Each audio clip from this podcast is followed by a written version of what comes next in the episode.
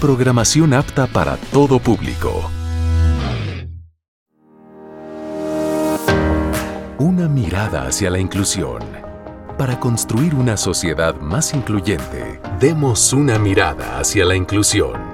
Radio Imer, la voz de Balún Canán, una emisora perteneciente al Instituto Mexicano de la Radio, presenta Una mirada hacia la inclusión.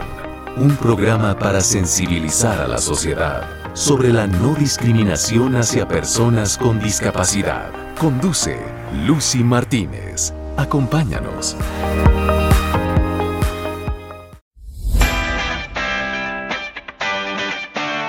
Radio Imer 94.9 de FM, muy buenas tardes. Me da mucho gusto acompañarte este lunes aquí en una mirada hacia la inclusión con un tema súper interesante el día de hoy porque vamos a hablar sobre pues un, un, eh, un, complejo que se llama esclerosis tuberosa. Y esto es muy importante que lo demos a conocer porque estadísticamente, te comparto antes de que iniciemos con nuestra entrevistada, un millón de personas en el mundo vive con esta condición de vida. Y eh, aproximadamente 50 mil personas en Estados Unidos pues están día a día con esta con esta situación de vida, pero que no por eso, no porque sean poquitos, significa que no representen nada y que tampoco pues demos a conocer este tipo de cosas, de cuestiones, pues para que vayamos aprendiendo de nuevas condiciones y cómo interactuar y las dificultades que muchas veces atraviesan. Pero antes de entrar con nuestra entrevistada, quiero invitarte a que nos escuches en Google Podcast, en Spotify y también en nuestra frecuencia el 94.9, además de www.imer.mx diagonal radio Imer. Tendremos nuestras secciones ya acostumbradas. Hoy nos vamos a poner un poco acarameladitos porque nos vamos a adelantar y te vamos a presentar también una sección, bueno, una cápsula sobre cómo se enamoran las personas ciegas, así que no le cambies porque este programa va a estar muy bueno, muy amoroso. Eh, esto es una mirada hacia la inclusión y ahora sí nos vamos a la entrevista.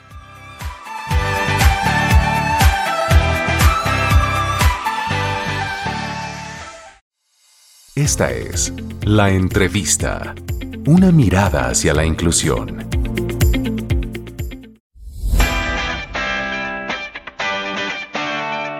Entramos de lleno a nuestra sección de la entrevista y tenemos a la licenciada Leticia Bejarano Casillas, directora y fundadora de esta asociación llamada Andrea de Occidente y la verdad que me llena mucha de mucha alegría y emoción contar pues con la directora y fundadora porque nos va a encantar conocer este proyecto.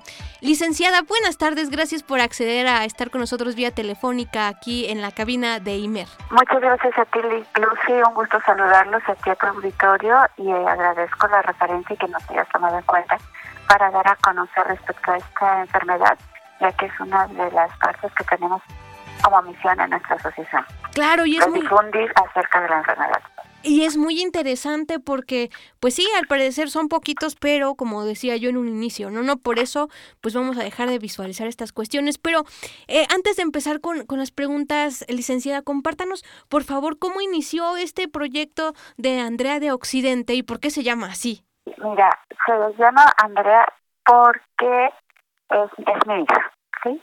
Cuando nació mi chiquita era una niña muy querida, muy anhelada, muy esperada y resulta que a los dos meses de nacida ella empieza a convulsionar. Nos dicen los médicos que o no tenía nada o ella estaba o yo estaba loca, era una mamá primeriza, era muy aprensiva y como a los dos meses me dicen que este se moría mañana. ¿Sí? Visité más de 19 médicos, neurólogos, pediatras en la zona metropolitana. Estamos conscientes de que no es negligencia médica porque igual mi bebé, pues es mi bebé, pero cumple en marzo 30 años ya. Por la circunstancia de que no se detectó a tiempo su enfermedad, que ella, y es uno de los riesgos que queremos evitar, ella, eh, esas convulsiones que presentó se fueron acrecentando en frecuencia e intensidad y hasta el punto de que casi cayó en un paro, un paro cerebral. Afortunadamente vimos en ese tiempo, pero ya había transcurrido, ella comienza a convulsionar a los dos meses de nacida y hasta el año y medio encontramos a uno de los tres médicos que había en el país en ese entonces, hace 30 años, que sabían respecto a esta enfermedad. Gracias. Cuando él ya la vio a la semana pues empezó a estar controlada. Fue el único médico que nunca jamás ha dicho que se iba a morir. Y pues aquí está contra todos los pronósticos. Y lo que pasa también con esta enfermedad es que si se detecta a tiempo y es parte de nuestra misión los chicos pueden tener calidad de vida porque se atienden oportunamente y se empiezan a dar terapias, medicación, los tratamientos, rehabilitación que necesitan. El tiempo con ellos es muy valioso porque la detección temprana y oportuna puede ser un detonante en la calidad de vida para ellos es muy interesante porque, como lo comentó licenciada, la detección es importante y que los padres también sean observadores activos de los hijos, que a veces eh, hay cuestiones que se normalizan y también influye mucho la capacitación de los médicos, porque como nos dijo, ¿no? Pues ya le estaban tachando de, de cuestiones que, que, que, ni el caso, ¿verdad? Y pues en un inicio, pues ustedes como papás, pues no saben qué hacer, ¿no? O cómo, y, y no encuentran la salida hasta que hay una luz y que pues afortunadamente podemos escuchar estos testimonios de vida. Pero licenciada, ¿qué es la esclerosis tuberosa para muchos de los que no conocemos todavía de esta enfermedad? Ahorita con lo que me comentaste, permíteme antes mencionarte algo que es muy muy importante. O sea, a mi hija se le doblaba sus puñitos y como que brincaba, ¿sí? Eh, decían que era cólico, pero yo a tu auditorio les comento lo que sí, incluso sobre la opinión de algunos médicos, con todo mi respeto, pero sí algo sentimos como mamás, como papás, de que algo está saliendo mal, o sea, buscar otra opinión, buscar otra opinión, buscar otra opinión, hasta que nos satisfaga. Sí, eso es muy importante. Y respecto a lo que me decías, ¿cómo se, originó la asociación? Eh, la pregunta es, ¿cuál es, más bien, qué es la esclerosis tuberosa? es un trastorno genético del sistema nervioso central. Puede ser, eh, bueno, hay transmutaciones espontáneas, gracias a Dios, en nuestra familia fue espontánea, es el único caso que hay en ambas partes, en ambas familias. Y este se puede presentar a cual, lo que hace que todos, absolutamente todos, lo podemos presentar en algún momento de la vida y también es un una mutación genética. Nosotros, por ejemplo, de 120 pacientes que tenemos registrado, estamos hablando que pueden ser 500 o más personas, porque cada persona, en cada familia de esa personita, hay uno, cuatro o hasta cinco pacientes que pueden estar padeciendo la enfermedad o que en un momento la van a poder eh, presentar síntomas que pudieran ser catastróficos te voy a platicar al ratito un ejemplo. Pero esto empiezan en las manifestaciones, tampoco queremos ser alarmistas, ni porque vean uno de los síntomas, en este importante comentario, es porque ya lo va a tener. No. La esclerosis tuberosa tiene nueve criterios de diagnósticos, que son manifestaciones en la piel, son manchas como las color mate, otras como que fueran café con leche, otras pareciera como las de vitiligo, y también otros hay como si les hubieran dado un, rasguño en la piel de la, de la espalda, en la cadera, y que les hace como borditos, como que la cicatriz se queda fea. ¿sí? Que en la carita presentan lo que de ver, son unas preciosas pequitas, pero posteriormente estas van creciendo, se hacen bolitas, luego son racimos de u como racimitos, y llegan a invadir el órgano en el que se encuentran. Por ejemplo, los dientes, tan chiquita, se los cubrieron estas bolitas y no podía masticar. Tuvieron que estirpárselo. Todos estos tumores son benignos. El problema es que aparecen en hígado, riñón, corazón, pulmones, cerebro y a nivel piel. ¿sí? Y el, su, no es la malignidad, sino el problema que se, se provoca es que llegan a ser tantos que invaden la fusión del órgano y posteriormente se calcifican. Aparte, el 20% de estos chicos presentan una manifestación que se llama CEGA, que únicamente se puede detectar a través de una tomografía y es un tumor de células gigantes en la base del cerebro que crece desmesuradamente si no se atiende a tiempo con resultados catastróficos en diferentes niveles. Y también lo tremendo de, esta operación es que todo, todos los tumores que tienen es como si, los operan, es como si los podaran. o sea, cobran eh, fuerza muy pronto, vuelven a salir. O sea que es como el cuento de nunca acabar, ¿no? Por lo que estoy escuchando. Si los operas, sí. Pero también la prevención temprana y oportuna puede darles tratamiento para que esto no se, no se reproduzca tan rápido. ¿sí?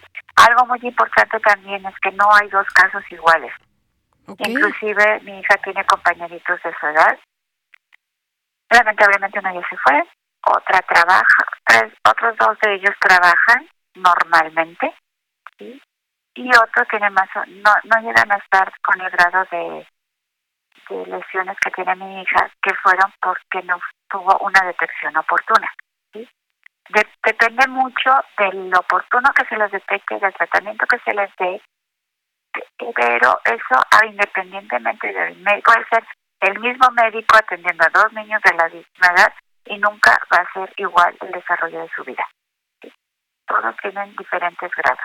Por lo cual tampoco tenemos que, asustarnos, porque aunque se dé el diagnóstico de esclerosis tuberosa y tiene muchos síntomas, eso no significa que tu, nuestro hijo lo vaya a padecer, ni que vaya a tener la misma grado de afectación que la tiene otro. Todos son muy diferentes. Hay chicos que son totalmente independientes. Trabajan, van a escuela independiente, se van a su casa solos en camión, regresan solos, o sea, inclusive están conscientes que tienen una enfermedad. Pero hay otros, como el caso de mi hija, que ya depende de un acompañante 24/7 por toda su vida. Pero no es una regla, no porque sea el diagnóstico, va a presentar todas las características, no por eso tiene que ser catastrófico, pero sí pueden tener calidad de vida con una detección temprana y oportuna.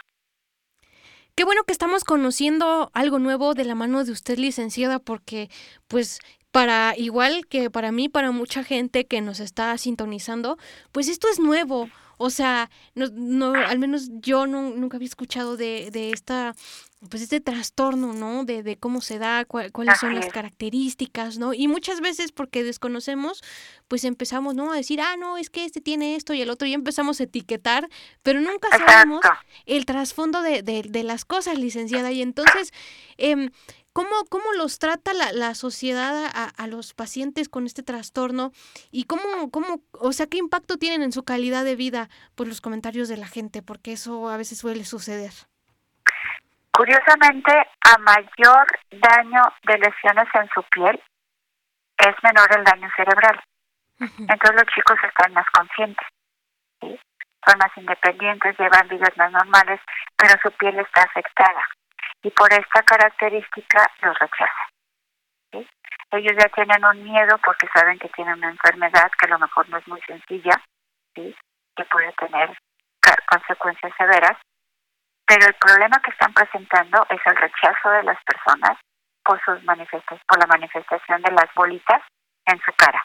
Y eso sí es un problema, necesitamos mucha sensibilización respecto a eso, porque inclusive han llegado a tener, por falta de orientación también, a llegar a atentar contra su vida. Tenemos dos casos de chicos de 14 años, y de 25, que por ese mismo rechazo han intentado suicidarse. Entonces necesitan, en muchos sentidos, esta enfermedad necesita una atención multisistémica de, todas las características que pudiera tener o todas las diversas manifestaciones. Pero es lo que también necesitamos, mucha sensibilización, mucha detección, tanto por parte de los médicos de las áreas de urgencias, que son los que muchas veces les llevan, y dicen, pues el niño está bien. Pues sí, está bien ahorita, pero no te lo puedo traer cuando trae una crisis o algunas veces nos dicen, ay, pues grábamelo cuando tengas la crisis. O sea, o sea, de aquí a que reaccionas del susto de que tu hijo te está despertando por una convulsión, que buscas el celular y hay todavía en estas épocas hay muchos celulares que no para grabar video. Y espérate tantito, mi amor, porque te voy a grabar la convulsión para que te vea el médico. O sea, no. No se puede.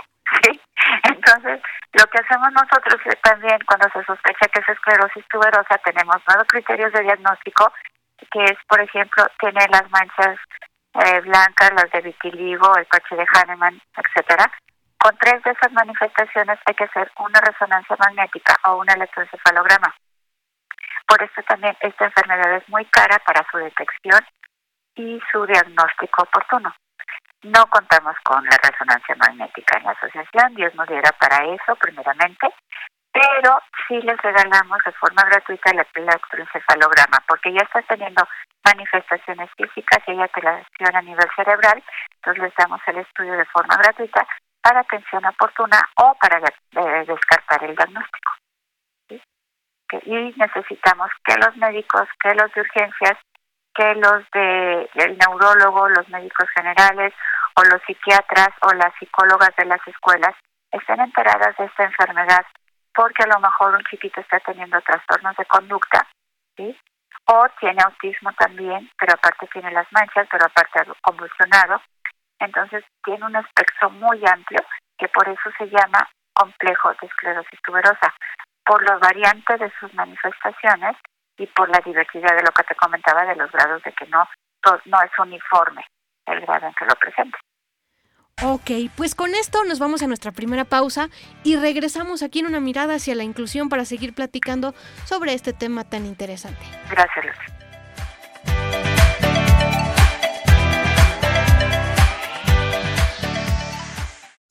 La discapacidad no te define, te define cómo haces frente a los desafíos que la discapacidad te presenta. Vamos a una pausa. Las personas con discapacidad tienen derecho a la igualdad de oportunidades y a la inclusión social. Una mirada hacia la inclusión. Continuamos. ¿Quieres conocer sobre recursos, tecnología y dispositivos adaptados para el uso accesible de personas con discapacidad? Escucha el Tecnotip con Karen Lara. ¿Sabes qué es NVDA? Escucha con atención. NVDA son cuatro letras que representan las siglas en inglés de Non-Visual Desktop Access, el nombre de un lector de pantalla libre y gratuito que permite a las personas con discapacidad visual utilizar la computadora de manera independiente. Este programa lee el texto que se muestra en pantalla a través de una voz sintética. Gracias a esto, miles de personas pueden estudiar, trabajar, acceder a redes sociales, leer libros y formar parte de la innovación tecnológica sin utilizar el sentido de la vista. NVDA se ha descargado más de 70.000 veces y se ha traducido a más de 43 idiomas. Puedes descargarlo e instalarlo en una computadora con sistema operativo Windows o llevarlo a todas partes en una memoria USB. ¿Quieres obtenerlo? Es necesario ingresar al sitio oficial NVDA da.es y dentro de la página localizar el enlace Descargar NVDA. Instálalo y comienza una nueva historia con ayuda de la Tiflotecnología.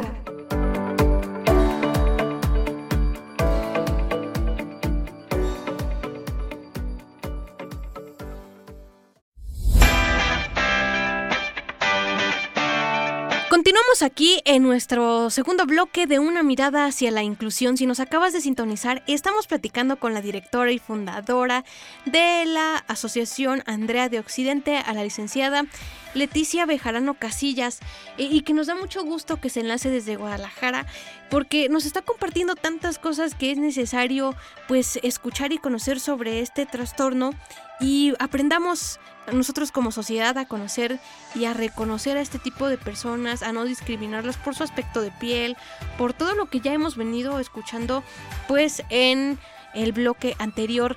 Pero licenciada, compártanos por favor cuál es el tratamiento aparte de, la operación, qué, qué tipo de tratamiento, no sé, este farmacéutico, medicamentos, no sé, para este trastorno, ¿cuáles son? Mira, aquí yo tendría mucho, mucho, mucho a la medicina natural, ¿sí? Pero para estos trastornos no podemos andarnos con eso.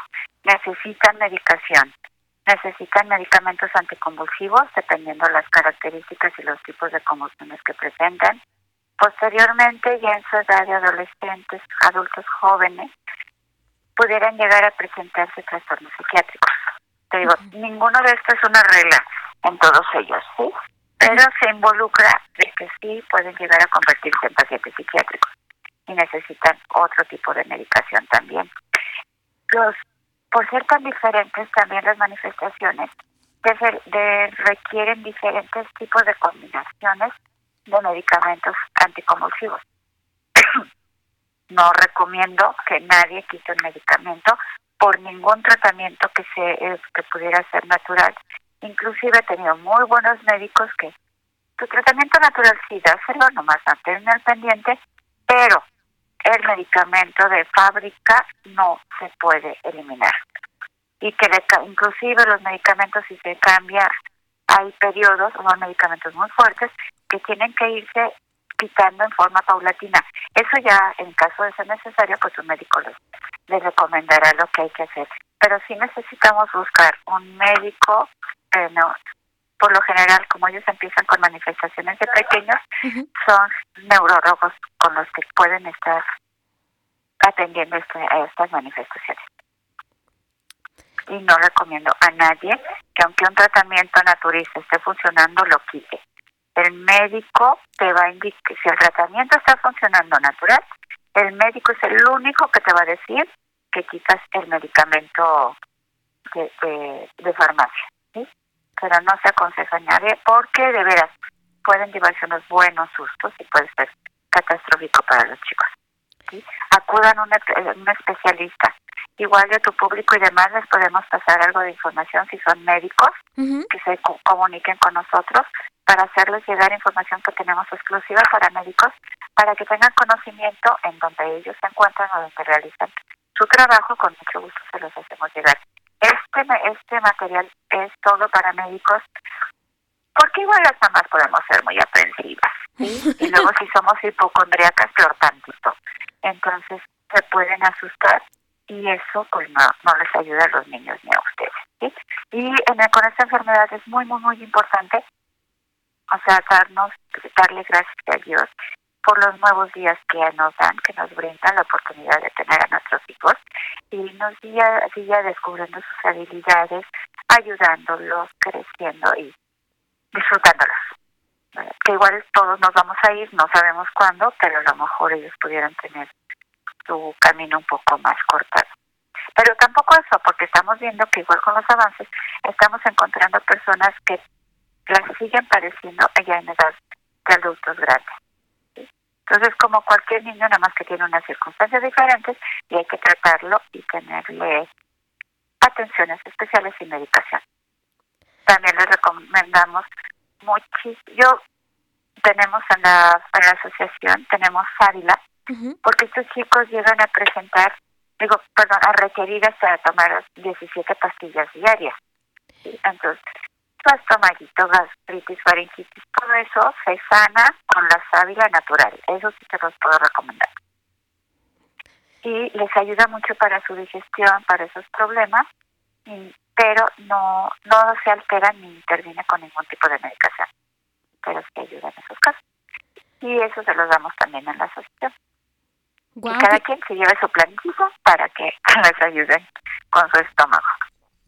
Qué interesante y, qué buen punto, perdón que interrumpa, qué buen punto porque esto de, de, de, por ejemplo, de no interrumpir el medicamento es muy bueno, de no cambiarlo también por productos que prometen, productos naturales que prometen muchas cosas y o que luego dice el compadre, la comadre, ¿no? Y muchos no, no, no, no. eso no, ¿no? Porque muchos yo creo que en toda la República Mexicana acostumbramos de, "Ay, es que me dijeron que tal medicamento naturista es bueno para esta cosa", ¿no? Entonces, pues nos confiamos y decimos, "Ah, no, pues ya nosotros ya no le no le seguimos con el con el eh, medicamento que da el doctor, entonces pues nos seguimos con ese, pero pues ese ese fue buen punto para tomar en cuenta y aclarar. Y otra cosa, eh, licenciada que quiero que nos comparta en base a su experiencia como mamá, ¿qué consejos les daría a las a las a los a las a las familiares y, a los familiares de pues estos chicos que viven con esta condición de vida porque muchas veces no, no saben qué hacer los papás, qué estrategias, qué tips mm, les recomienda? Mira, eh, para esta enfermedad nosotros apoyamos también con un proceso, es un proceso tanatológico. Y esto creo que funciona para muchas de las enfermedades que convierten a nuestros hijos en personas con alguna discapacidad o problemas severos. Cuando la pareja está embarazada, por ejemplo, si va a ser niña, pues va a ser doctora, va a ir al ballet, me va a dar tres nietos, va a tener una casa amarilla, etcétera. Si es niño, va a ser futbolista, va a ser ingeniero, me va a dar otros tres nietos y, o sea, les planeamos, les ponemos de rosa y demás toda su su vida y lo que esperamos y nuestras expectativas para la vida con ellos.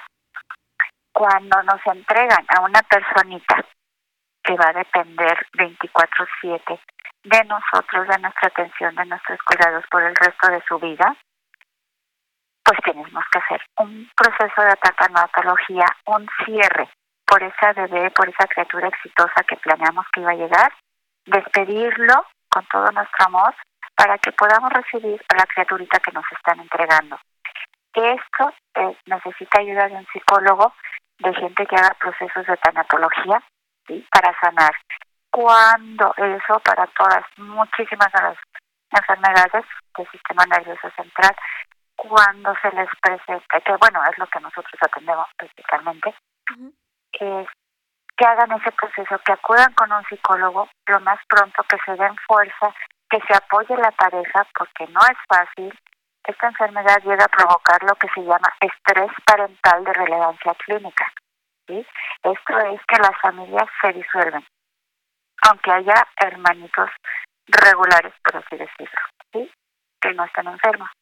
Porque sí puede llegar en algunos casos a ser muy difícil el atenderlos y cuidarlos. Las mamás tienen que dejar de trabajar, tienen que dedicarse al cuidado de ellos, luego los hermanitos se resienten y los papás se llegan a agobiar muchísimo. Te podemos decir que casi yo creo el 90% de nuestras mamás eh, ya se hicieron solteras porque se retiró el papá del apoyo. Entonces es muy necesario que se unan como pareja, que busquen apoyo, porque los niños pueden tener calidad de vida, por, que puedan tener, desarrollar sus, posibilidades, ser independientes y queremos que ayudarlos, apoyarlos con mucho amor y hacer redes de apoyo entre la familia también, porque sí puede ser muy desgastante para una sola persona el atender las necesidades de estos chiquitos. Y que de igual manera también los hermanos sepan cómo reaccionar, cómo apoyarlo, porque que no se sientan celosos, que se sientan parte del cuidado y porque a veces hay ha habido familias que nos hemos encontrado de que sí, todos apoyamos a la niña porque se permite y demás, pero sin querer los hermanos después se van sintiendo como medio relegados. Entonces hay que integrarlos en los cuidados, involucrarlos para que no ya va pasando el tiempo y después, pues sí, pero te dedicaste toda la vida a mi hermana. Entonces evitar todas esas circunstancias y que más bien sea como Muchas veces nos han dicho que estos niños vienen para integrar a las familias, que realmente sea así. Y nos pueden dar muchas satisfacciones, tienen ocurrencias increíbles, son niños con mucho amor, con mucha preocupación por todos los demás. Entonces, que lo y son tan felices con cosas tan, tan pequeñas y que en un entorno de amor es muy satisfactorio poderlos tener. Claro, y es muy triste escuchar esto que muchas veces los padres abandonen el barco, ¿no? Cuando los hijos tienen alguna situación de vida, alguna condición de discapacidad, algún trastorno. Y esto, pues sí viene como a complicar el núcleo familiar, pero pues también el reconocimiento a todas las mamás que pues eh, agarran el timón y bueno, vámonos, ¿no? Empiezan a trabajar en conjunto con sus hijos y eso es digno de reconocer. Pero, pues nos vamos a nuestra segunda pausa aquí en Radio Imer, la voz de Balún Canán, y regresamos con más.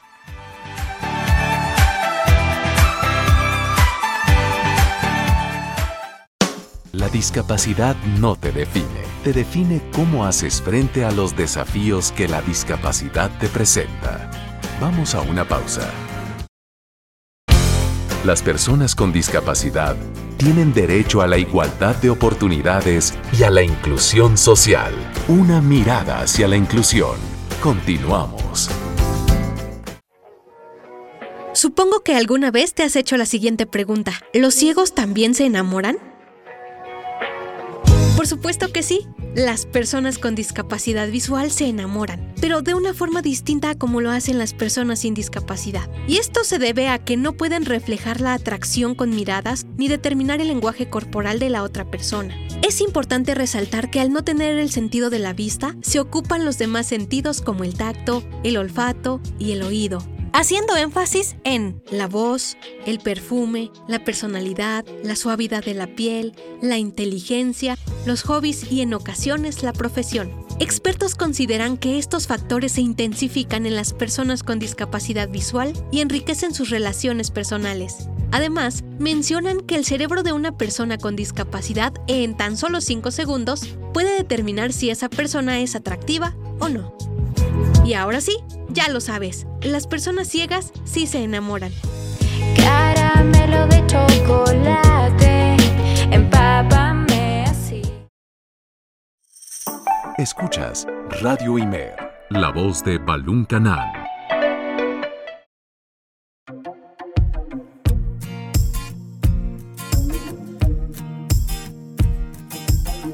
Escuchas una mirada hacia la inclusión.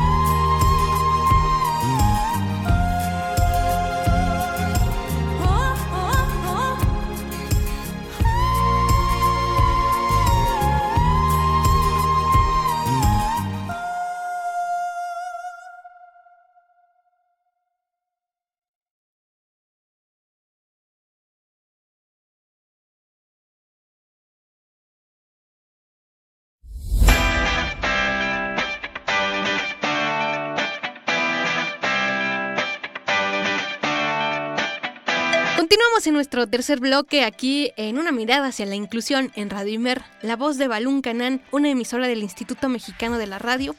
Y continuamos con esta magnífica charla con la licenciada Leticia Bejarano Casillas, eh, directora y fundadora de la Fundación, valga la redundancia, Andrea de Occidente. Y antes de irme a la pausa, yo me fui con este comentario de que, bueno, que qué triste que los papás huyan y que este, las mamás ahí están aguerridas. Pero, licenciada, usted tiene experiencias también de señores que se quedan. Compártanos esas historias que nos emocionan también a nosotros. Sí, es que también llega a haber casos de mamás que es muy pesada la carga también y dejan al niño con el papá. Y hemos tenido tres, ahorita que me acuden a la mente, súper tiernos, súper compenetrados, súper entregados al cuidado de su hijo. Entonces, se da a todos, somos humanos y a todos nos afecta mucho esta situación, puede rompernos el corazón en ocasiones, pero por eso recomendamos que acudan, que busquen ayuda, tanatológica, psicológica, de pareja y también individual, porque sí puede ser complicado, pero también tenemos salida y se pueden hacer las cosas, pero no podemos hacernos las fuerzas y querer arreglar todo. Necesitamos apoyo. Entonces, busquen apoyo, por favor, para fortalecer esos pilares y tener una mayor unión como familia. Claro, y pues sí es de reconocer también a los señores que se quedan ahí luchando, a los papás solteros y, y wow, o sea, sí, sí son de admirarse porque andan de aquí para allá y, bueno, o sea, de verdad el reconocimiento para todos esos señores que de verdad están ahí al pie del cañón, pero eh, ¿cómo, ¿cómo podemos apoyar nosotros, licenciada, como sociedad en general, a las personas con este trastorno y también a la, a la fundación que usted preside? Nos ayudaría mucho que nos ayuden a, difundir respecto al padecimiento. ¿sí? Igual pueden entrar en nuestra página, ahí tenemos unos videos. En YouTube es Fundación Andrea, Diagonal Esclerosis Tuberosa. Que nos den like, por favor. Eh, me gustaría que vieran las reseñas que tenemos en Google también de lo que nuestros pacientes han comentado respecto a, lo que, a nuestro trabajo que sí es presumir un poquito. Me encanta y eso es algo satisfactorio también para nosotros, porque es parte de la misión, es de lo que queremos hacer, es que se sienten también acompañados, que tienen un apoyo con nosotros. Tenemos, mi celular está abierto 24/7 para las mamás que necesiten apoyo, que tengan dudas o que necesiten orientación o estén creyendo que sea o que no encuentren algún medicamento y y en ocasiones en medida de lo posible pero intentamos apoyarlos también. ¿sí? ¿Y, ¿Y cómo se cómo se sostiene financieramente esta fundación, licenciada? Porque también creo que hay muchos retos a los que pues se enfrentan ustedes, ¿no? Sí, definitivamente. Hay convocatorias de los gobiernos tanto municipal, federal, este, estatal o federal. También tenemos, se hacen eventos también tenemos cuotas de recuperación para esclerosis tuberosa. No es eh, nuestro electroencefalograma es totalmente gratuito, pero hay cerca de 18 enfermedades con problemas del sistema nervioso central que para su tratamiento también necesitan estudios de electroencefalografía. Entonces nuestra cuota de recuperación para esas personas es muy barato, no hay, al menos en Guadalajara no hay quien te lo haga más barato, ya con interpretación, este estudio está en 900 pesos. Y es un apoyo también para las otras familias. Y esos estudios nos permiten seguir autofinanciando los estudios, tratamientos o medicamentos que en ocasiones damos a los a las familias más vulnerables que tenemos con diagnóstico de esclerosis tuberosa. Ok, pues eso está muy interesante. Y aparte de esto, licenciada, también quiero preguntarle si, pues a, a lo largo de estos años, de estos últimos tiempos, han eh, pues sabido de algunas nuevas investigaciones, algunos nuevos avances para el tratamiento o el control de este trastorno, o pues, eh, eh, pues se ha como estancado la cosa. Tanto la atención como la investigación de hace 30 para acá yo me estoy encontrando lo mismo. Lo que sí que ya hay más difusión, ya tenemos más médicos que están enterados. Nosotros estuvimos vinculando pláticas con médicos o con, por ejemplo, íbamos con los jefes de enseñanza de los hospitales y escogían, o los alumnos escogían investigar sobre la esclerosis tuberosa y hacían una presentación para sus compañeros internos y residentes para difundir acerca del padecimiento.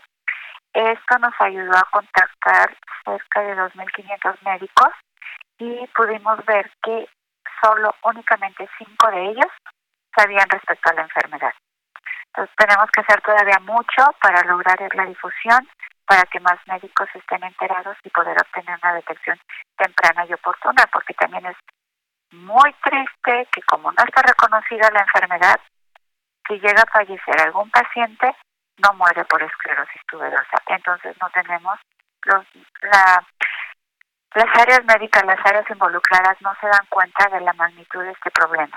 Al menos en Guadalajara y ya con estadísticas que tenemos a través de la National Tuberous Sclerosis Alliance, que es la Asociación Americana de Esclerosis Tuberosa, que en cada uno de sus estados tiene, tiene asociaciones donde les dan apoyo, donde hacen estudios, donde hacen investigación y difunden del, del padecimiento, dan apoyo, sillas de ruedas.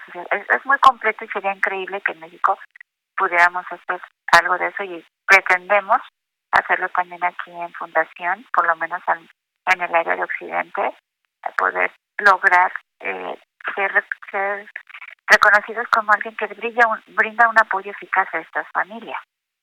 Y con esto, eh, tener más contacto, que más gente sepa, que estén enterados, como te digo, muchas veces los niños llegan al área de urgencias por una porque están convulsionando, pero no se toma en cuenta que están los granitos aquí, que están las señales, las manchitas, entonces no hay un registro ni una atención oportuna, entonces necesitamos hacer mucha uh, difusión a nivel de los médicos también para que si hay mucha difusión, igual los laboratorios van a investigar acerca de ese padecimiento para buscar una cura, porque la que está ahorita es muy costosa y muy muy limitada y como no está autorizada por el sector salud, pues nuestros pacientes no tienen acceso a ella. La asociación estamos nosotros presentando, eh, presentamos de hecho una iniciativa de ley para que la enfermedad sea reconocida como tal y los pacientes puedan tener acceso a tratamientos, a estudios y medicamentos. ¿sí? Y de esta forma poder lograr un eh, registro mayor, más verídico de cuántos hay en la, en, la ciudad y por de esa forma pues darle un mayor impulso también a la investigación. Por supuesto, para que haya una mayor estadística y pues se vayan dando cuenta que sí hay personas. Pero pues el tiempo se ha ido volando aquí en la radio, así que nos vamos a nuestra última pausa y regresamos ya para ir cerrando esta magnífica entrevista y seguir conociendo de este trastorno. Vamos a nuestra pausa. La discapacidad no te define, te define cómo haces frente a los desafíos que la discapacidad te presenta. Vamos a una pausa. Las personas con discapacidad tienen derecho a la igualdad de oportunidades y a la inclusión social. Una mirada hacia la inclusión. Continuamos.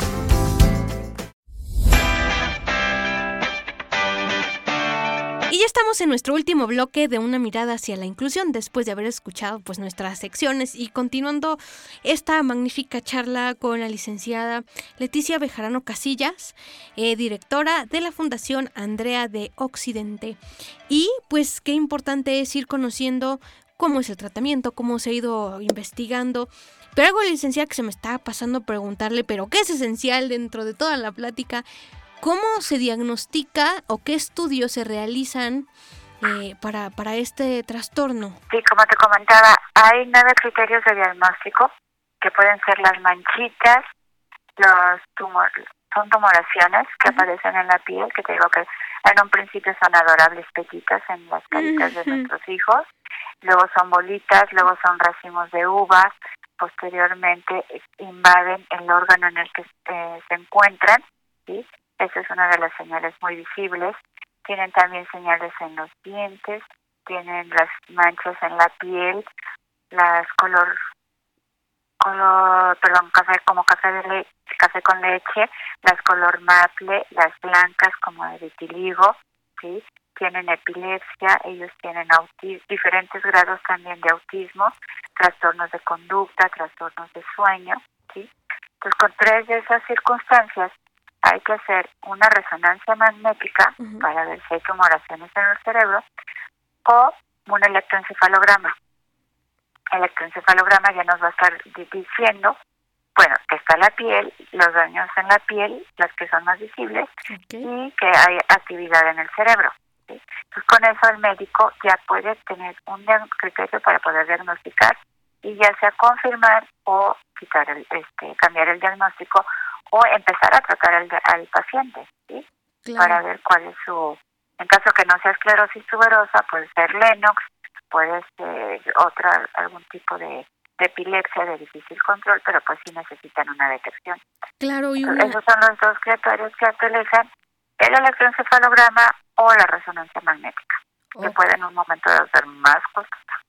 Claro, y es importante re- re- recalcarlo porque luego la gente se, se asusta y cuando ve algo raro dice, ay no, pues es que lo dijeron en el radio, ¿no? Entonces, este, por eso... Sí, no, no, no, no, no, no, no, te digo, y a lo mejor pueden tener las manchas de vitiligo, las manchas color con- de leche, a lo mejor tienen muchísimo acné y ya tengo tumores, no, no es cierto, o sea, lo siento, Claro. pero no. ¿sí? Por eso te digo que hay hay información que solo les damos a los médicos. Luego, luego empiezan, inclusive me ha tocado en entrevistas de que este, empiezan las llamadas, es que yo tengo estos puntitos, es que tengo estas manchas.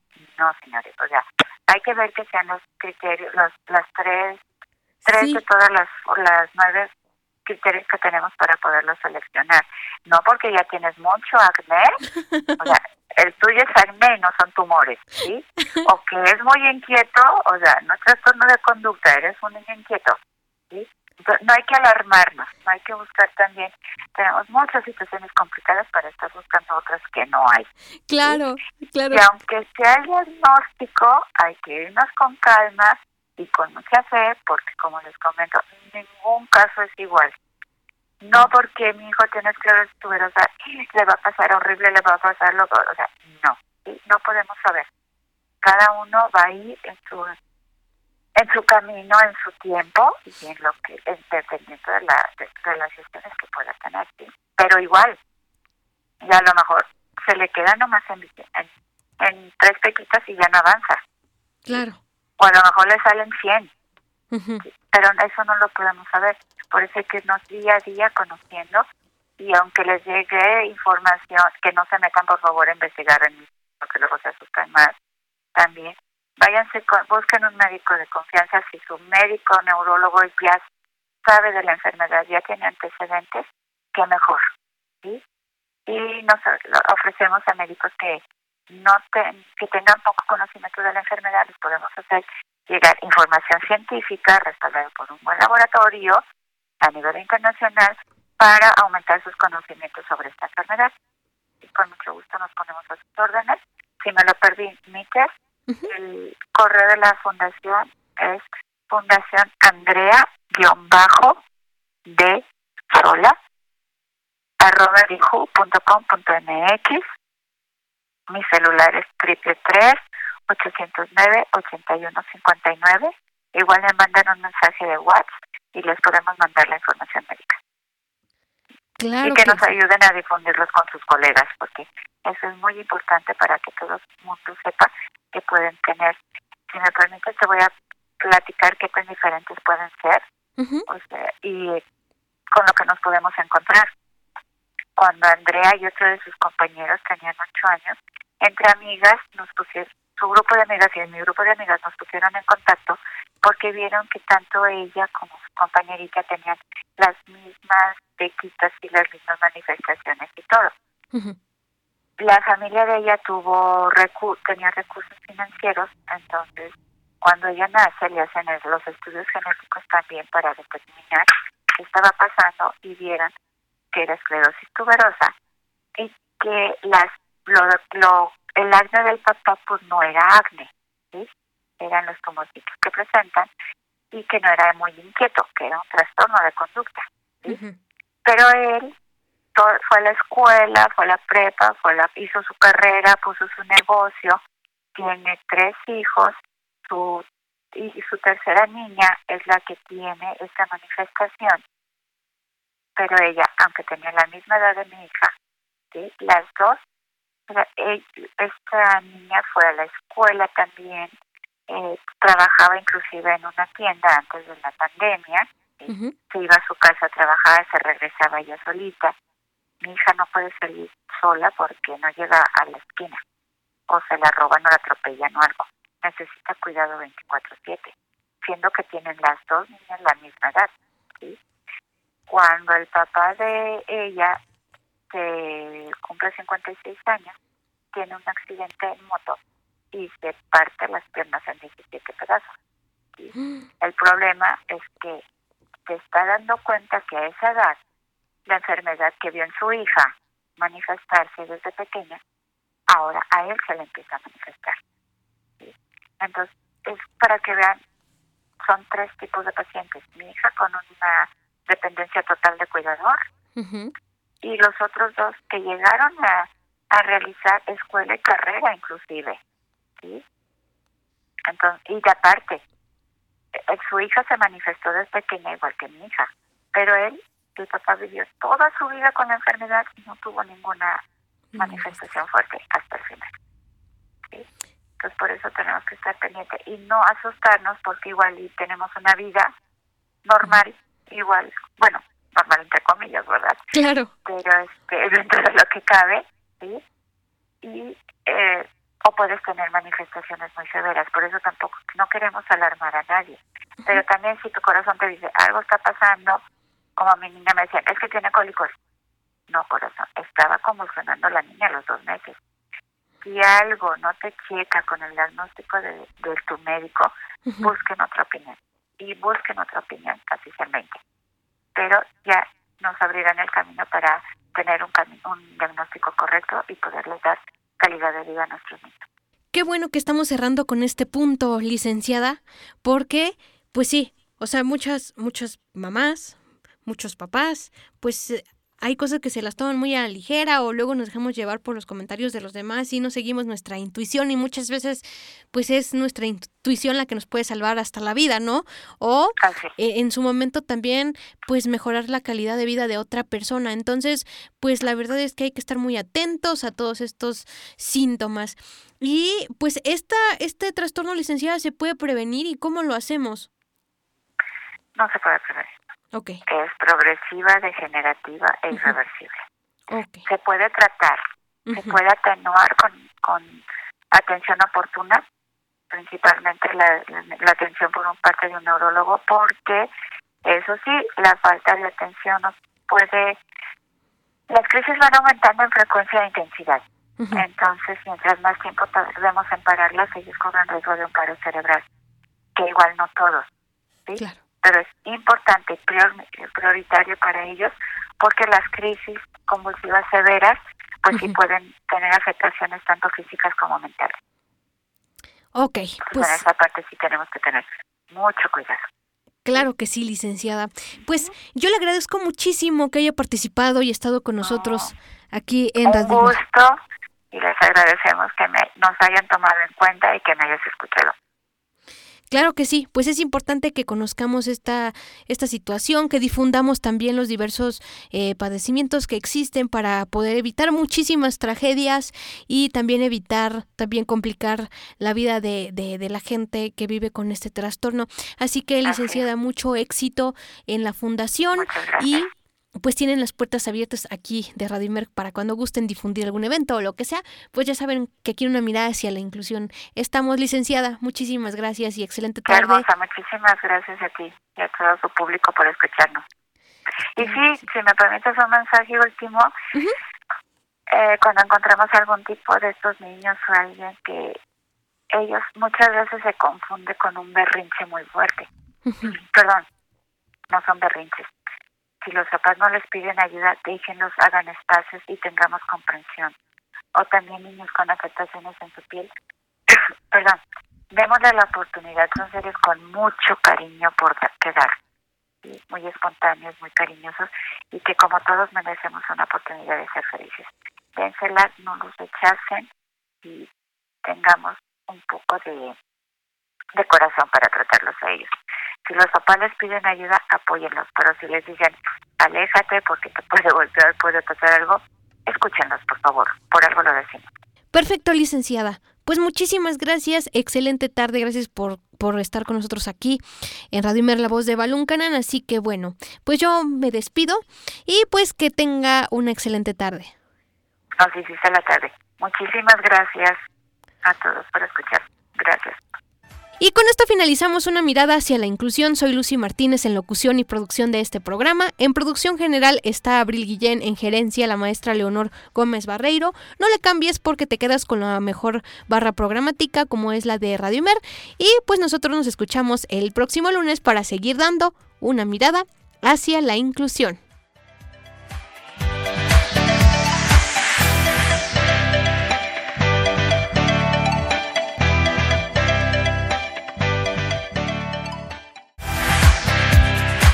Radio Imer, la voz de Balún Canán, una emisora perteneciente al Instituto Mexicano de la Radio, presentó Una mirada hacia la inclusión. Juntos ayudemos a construir una sociedad incluyente. Escúchanos en la próxima emisión de Una mirada hacia la inclusión.